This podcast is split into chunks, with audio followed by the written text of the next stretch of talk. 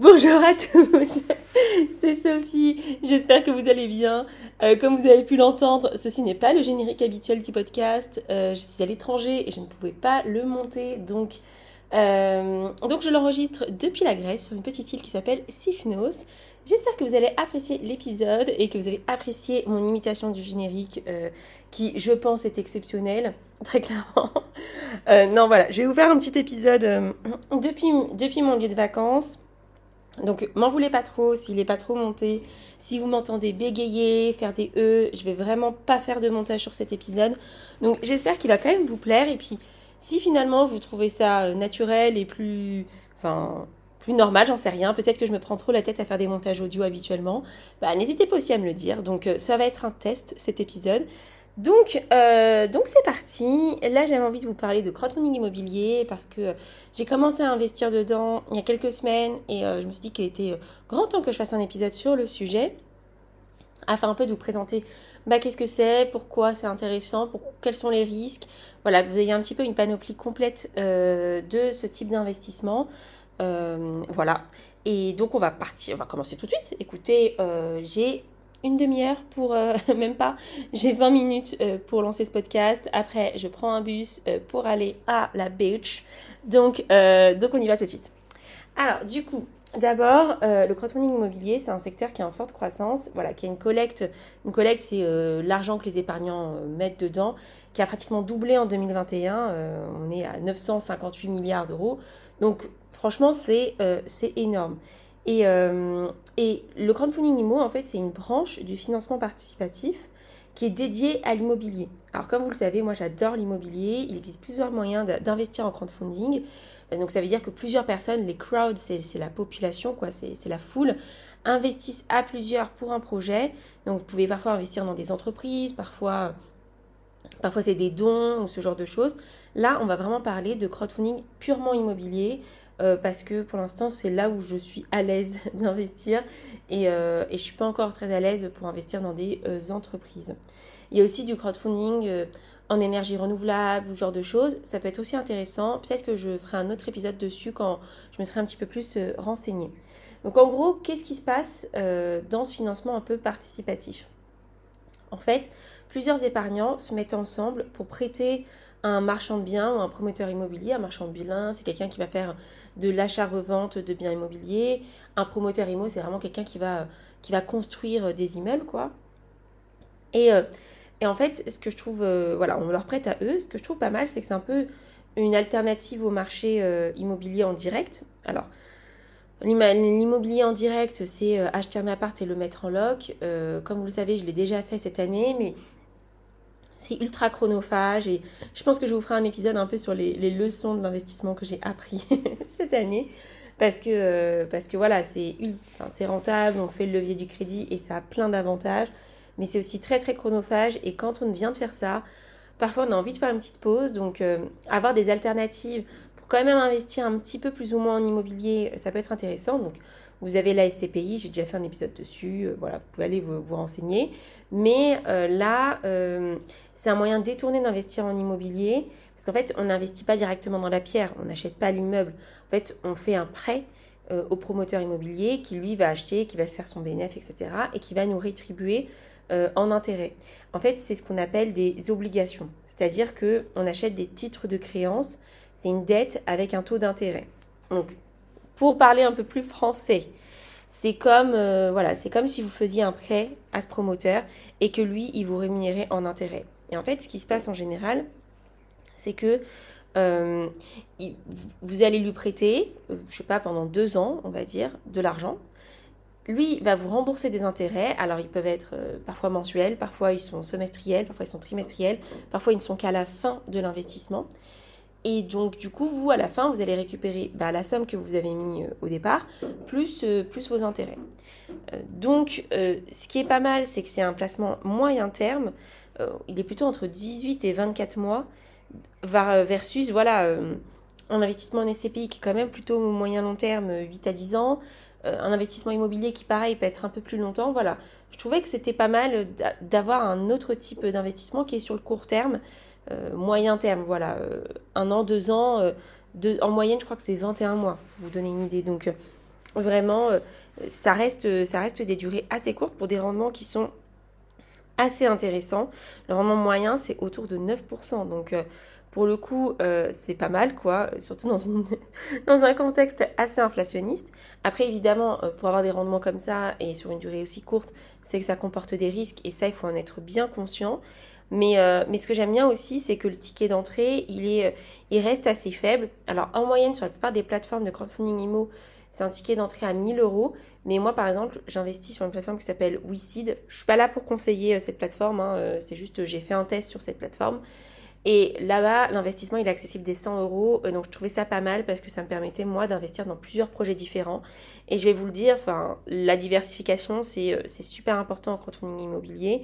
Euh, ça vous permet d'investir dans plusieurs projets. et, voilà, quoi, c'est super important.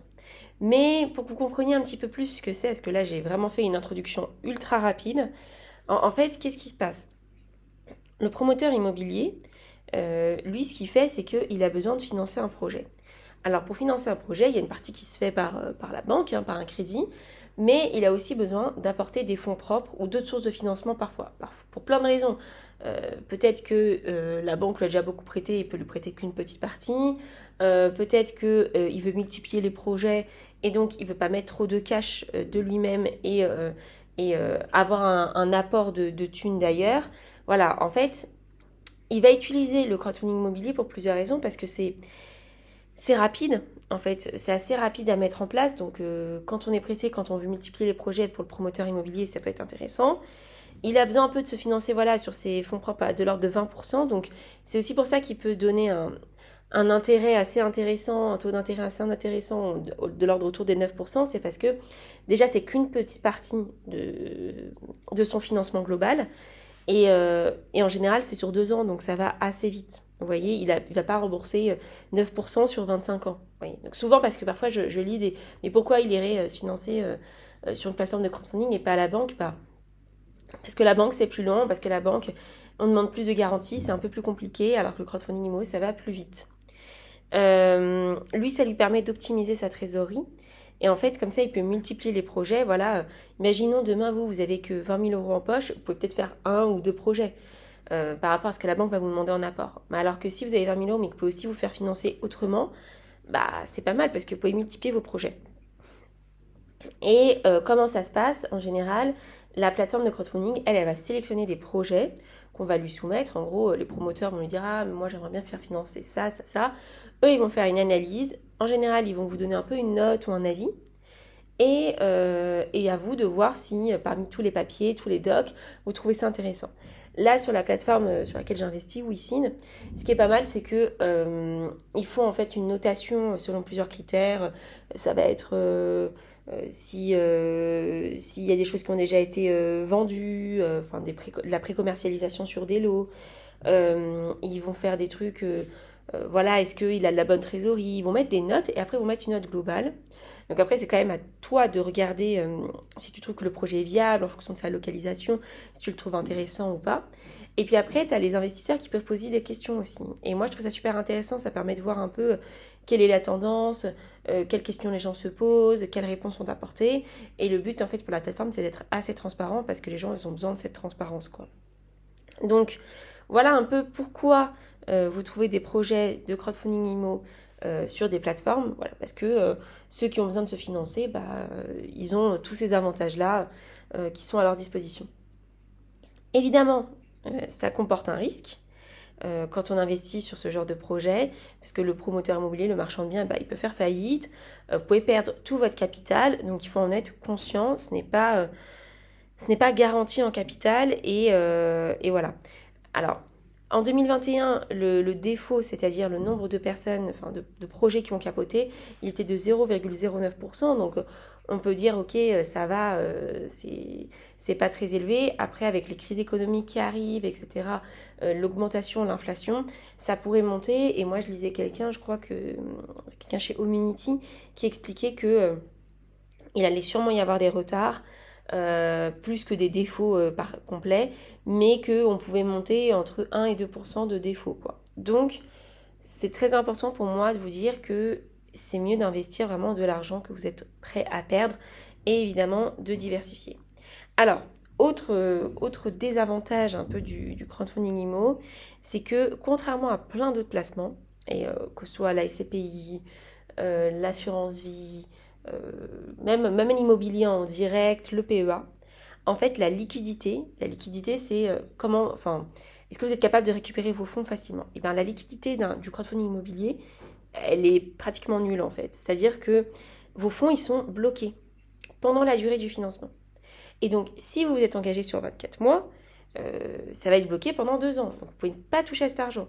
Je le répète, une assurance vie, par exemple, ce n'est pas de l'argent bloqué. Demain, vous voulez récupérer votre argent dessus, vous pouvez. C'est juste que vous n'allez pas bénéficier de l'avantage fiscal si vous le faites avant 7 ans.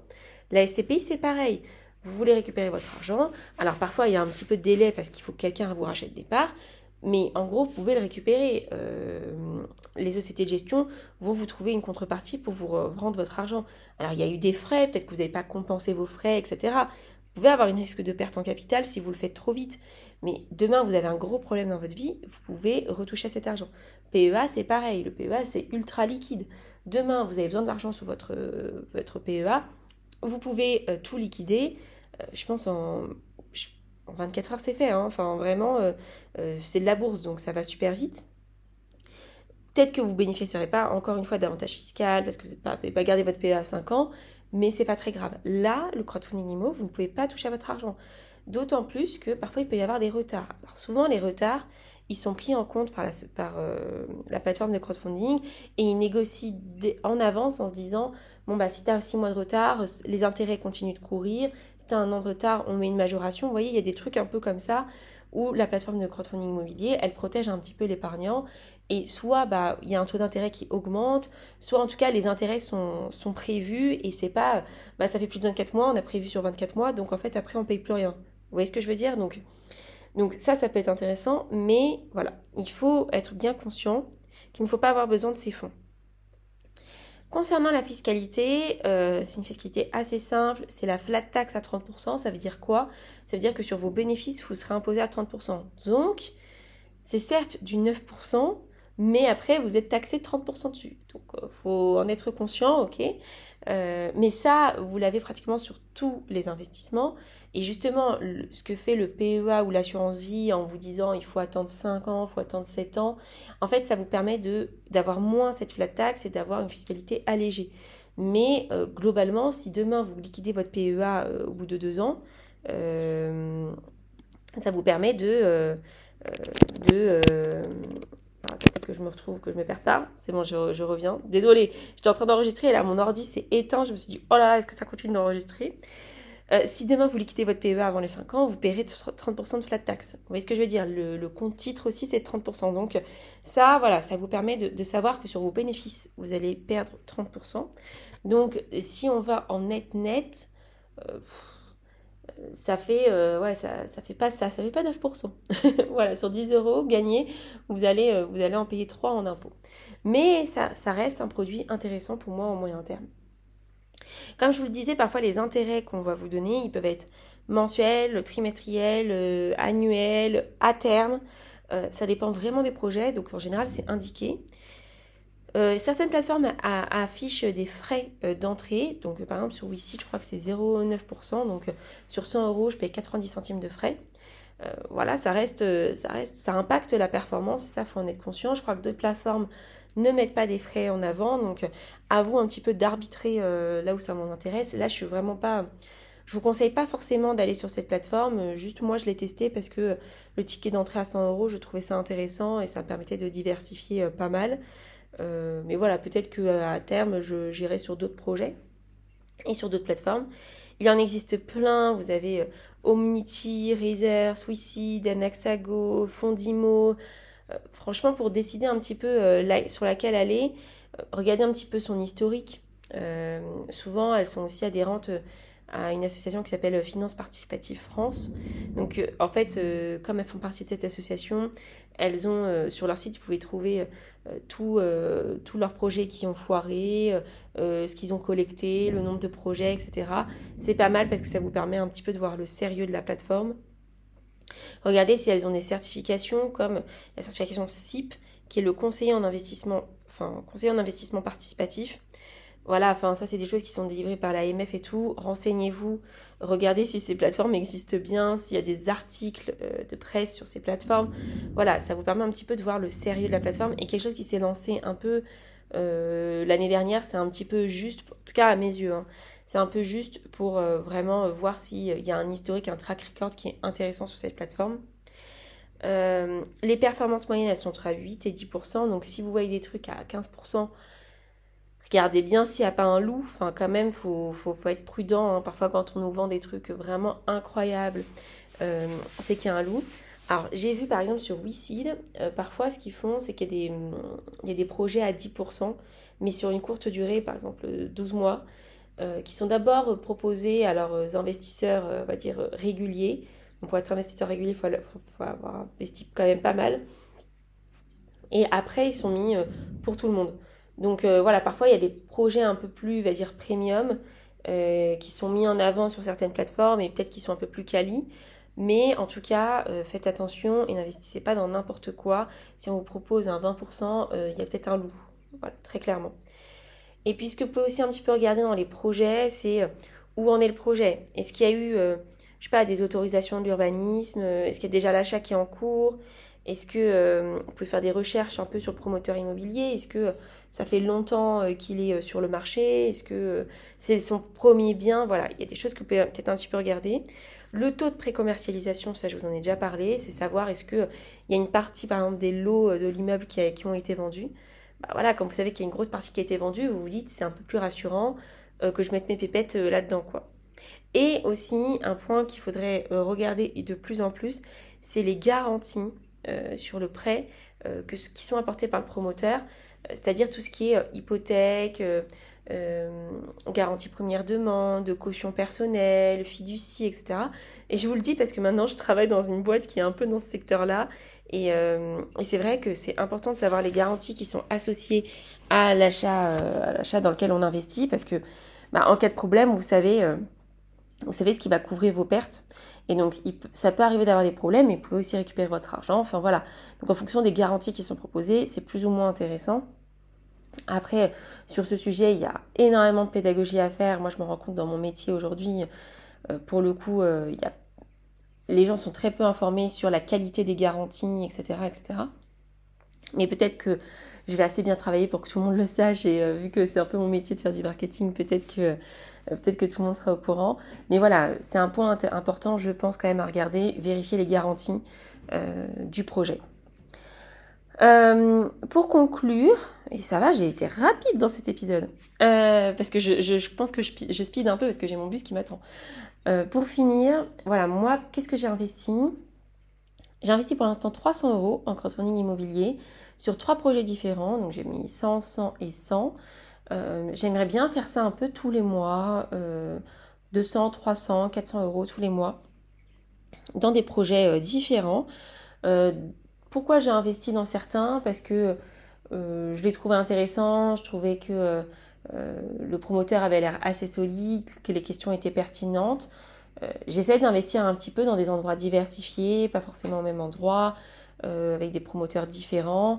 Il y a certaines, vraiment, il y a certains, certains projets dans lesquels j'aurais bien aimé investir et finalement, bah, c'est parti super vite ou euh, en fait, j'avais déjà mis mes 300 euros et je voulais pas investir plus, surtout juste avant de partir en vacances euh, où, comme vous le savez, il y y a pas mal de frais. Mais du coup, pour l'instant, voilà, j'ai pas encore de retour sur investissement, euh, même pas sûr que euh, les intérêts ont commencé à courir parce que vraiment j'ai investi il y a pas très très longtemps. Mais voilà, j'aimerais investir un peu tous les mois en méthode bah, dollar cost averaging, on en parle souvent, mais euh, voilà, je préfère un peu lisser mon investissement et pas tout investir au même moment. Et, et mon but en fait, c'est finalement de, de, récupérer cet argent bah, dans deux ans. Parfois, il y a des projets qui sont un peu plus courts. Alors moi, j'ai investi que sur des projets de deux ans, mais j'aimerais bien investir sur euh, des projets plus courts, d'un an, de un an et demi. Comme ça, voilà, je vais essayer d'échelonner en fait mes remboursements. Comme ça, bah, dans plusieurs mois, je vais être bien contente quand je vais récupérer cet argent avec les intérêts. Et, euh, et ça me fera pas une rente parce que c'est de l'argent que, que j'ai investi à un moment, mais voilà, à 9%, c'est quand même pas mal, je trouve, et, c'est sur du court terme. Et je trouve que quand on a, bah, parfois on a des projets IMO ou d'achat, euh, d'achat d'un appart et on a besoin de garder du cash, mais on sait que on va investir dans trois ans, par exemple, vous voyez. Et ben, quand on n'a pas de projet euh, trop court terme, de gros projets, on a besoin de cash, et ben je trouve que c'est une, allocation un peu, enfin qui est pas mal parce que c'est sûr que bah, la SCPI c'est quand même sur le plus long terme, même si je continue d'investir en SCPI. Et euh, un achat immobilier en direct, c'est pareil, c'est chronophage. Mais vous voyez, euh, moi je vais avoir des, des gros travaux peut-être dans 2-3 ans. Bah, je serais contente de récupérer mon cash à ce moment-là. Après, comme je vous l'ai encore dit, il faut pas mettre tous ses œufs dans le même panier. Moi, c'est un moyen de diversifier, euh, de faire du crowdfunding IMO, euh, parce que c'est encore attrait un petit peu à l'immobilier, même si c'est, euh, comme je vous l'ai dit, des obligations. Alors, je ne l'ai pas dit, mais on peut aussi parfois acheter des parts euh, en direct d'une entreprise qui fait de la promotion immobilière, donc c'est des actions. Pour l'instant, moi, je ne me suis pas intéressée à ce sujet, donc je vous en parle pas trop, mais voilà, c'est possible. Donc, vous verrez à chaque fois que vous investissez dans un projet, on vous le dit si c'est des obligations ou des actions. Moi, pour l'instant, je vous ai vraiment parlé que des obligations. Donc voilà, j'ai investi dans trois projets, euh, un truc vers Saint-Tropez, euh, un truc euh, encore sur la côte d'Azur et et je sais même plus le dernier, enfin vraiment j'oublie, mais c'était des projets qui me paraissaient intéressants et, et dont la couverture, c'est-à-dire la, revente des appartes couvrait largement les financements qui avaient été demandés par le promoteur. Donc voilà, ça m'a plutôt rassurée, mais je pourrais vous donner qu'un vrai, vrai euh, feedback que dans deux ans, au final, quand j'ai commencé à toucher euh, bah, mes intérêts et, euh, et, quand j'ai commencé à toucher mes remboursements.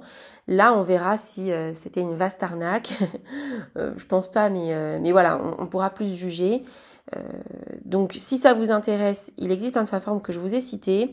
Renseignez-vous vraiment euh, et si vous, il y a un projet qui vous intéresse, surtout inscrivez-vous avant parce que il y a euh, toute une partie un petit peu euh, ce qu'on appelle les KYC, les Know Your Customer, excusez-moi mon anglais. c'est en gros une vérification de l'identité des, des, des, consommateurs. Voilà, c'est pour lutter contre le blanchiment d'argent, être sûr que les gens investissent correctement et savoir qui ils sont. Et donc, en fait, vous allez devoir envoyer votre pièce d'identité, signer des docs, etc., faire des questionnaires. Ça prend un petit peu de temps. Alors maintenant, c'est en ligne, c'est assez simple, mais en gros, si vous avez un projet qui sort demain et que vous n'avez pas fait ça, vous n'allez pas pouvoir investir. Donc, euh, si ça vous intéresse vraiment, inscrivez-vous sur ces plateformes. Vous n'êtes pas obligé en général d'investir directement. Et après, euh, bah, vous investissez en fonction des projets qui arrivent. J'ai volontairement pas mentionné tout ce qui était euh, BRICS, ma première brique, etc., etc., parce que j'ai pas assez étudié ces sujets et que c'est pas forcément la, même typologie de d'investissement. Alors ma première brique, je ne suis pas sûre. Je voudrais que j'aille vérifier si c'est vraiment du, crowdfunding, qu'il y a des obligations ou pas. Mais briques, j'en suis sûre, c'est pas euh, c'est pas de l'émission obligataire. C'est euh, des contrats de royalties. Enfin, je vais pas rentrer dans le détail, mais voilà, c'est des choses qui sont assez différentes. Donc, quand vous investissez, souvent, bah, l'immobilier, en fait, ça rassure. Et donc, les gens vont vous dire investissez dans l'immobilier, etc. Mais, je le répète, ce n'est pas de l'immobilier en direct. Vous n'êtes pas propriétaire de l'endroit. Voilà. Euh, vous, vous investissez dans la personne qui va fabriquer ces trucs et qui va les revendre et qui va vous donner un remboursement. Voilà. Et donc, euh, faites attention dans ce, que, en quoi vous investissez parce que, bah, en général, la fiscalité, elle est différente euh, quand vous investissez en immobilier en direct que quand vous investissez via des obligations, par exemple. Donc voilà, j'espère que cet épisode euh, vous a plu, j'espère ne pas avoir trop bégayé, avoir eu trop de temps de pause et qu'il sera agréable à écouter. Je vais vraiment pas faire beaucoup de modifications dessus, donc, euh, j'espère qu'il vous satisfera. Et sur ce, euh, je vous souhaite une très belle journée, une bonne semaine. Je pense peut-être que l'autre épisode de podcast sera tourné dans les mêmes conditions, avec ma superbe voix d'introduction. Et on va terminer par euh, ma voix chantée sur l'outro euh, du podcast. Je vous souhaite une très bonne semaine. À plus. Ah mais non, mais ça, ça c'est l'intro. Ah non, non, ça c'est, c'est, l'outro. je vais y arriver. Alors, je recommence.